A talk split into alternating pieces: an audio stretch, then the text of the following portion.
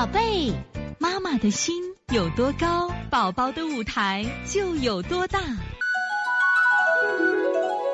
现在是王老师在线坐诊时间。另外，我们看一下七幺二河北冰冰妈，我家大宝四岁半，昨天从幼儿园回来开始发烧，一直高烧不退，最高四十点二度，三十八度四，用了积食发烧方法，物理降温效果不大。之前吃两次布洛芬，第一次出汗，温度降了一次。但是三十还是三十八度五，第二次吃了没效果，打了一针退烧针，降了三十七度五，又烧到三十八度五，大便一天一次不干，颜色偏深，口臭，舌苔昨晚不厚，今早有点黄厚。另外呢，舌头扁桃体超大不红。请问王老师，反复高烧会不会是化脓性扁桃体炎？请该如何推拿？如果不是，该怎么推拿？谢谢老师。那么这个小孩的发烧有一个问题，他处理的不好。他是从幼儿园回来一直高烧，因为是河北嘛，天气也冷了。一般这种高烧一定是什么呀？积食发烧。妈妈用了积食发的方法，但是我不知道拉了没。所谓拉什么意思？当他正常一天一次发烧，如果他还发烧的时候，我们怎么做？一定要他用我们的人为方法再拉一次。拉什么？开塞露呀，肥菜头呀，肥儿丸呀，七珍丹。在这个期间。我没有看到七幺二妈妈在她通便上下功夫，所以她只是用了两次布洛芬。你是什么时候拉？拉几次？一天拉了几次？像这种情况，一天拉三次都没有关系。这两天我解决了几个，就是发烧，我就给他控制到什么呀？一天拉三次都没有蔓延成扁桃体回脓。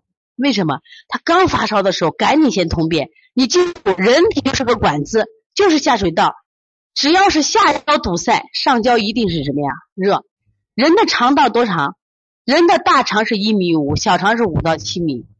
那天的淘淘陶家明，他来的时候，奶妈妈跟我说，这孩子这两天已经什么呀？拉羊屎蛋了。今天早上已经拉过了。那我就给他讲，我说你必须再让他拉一回。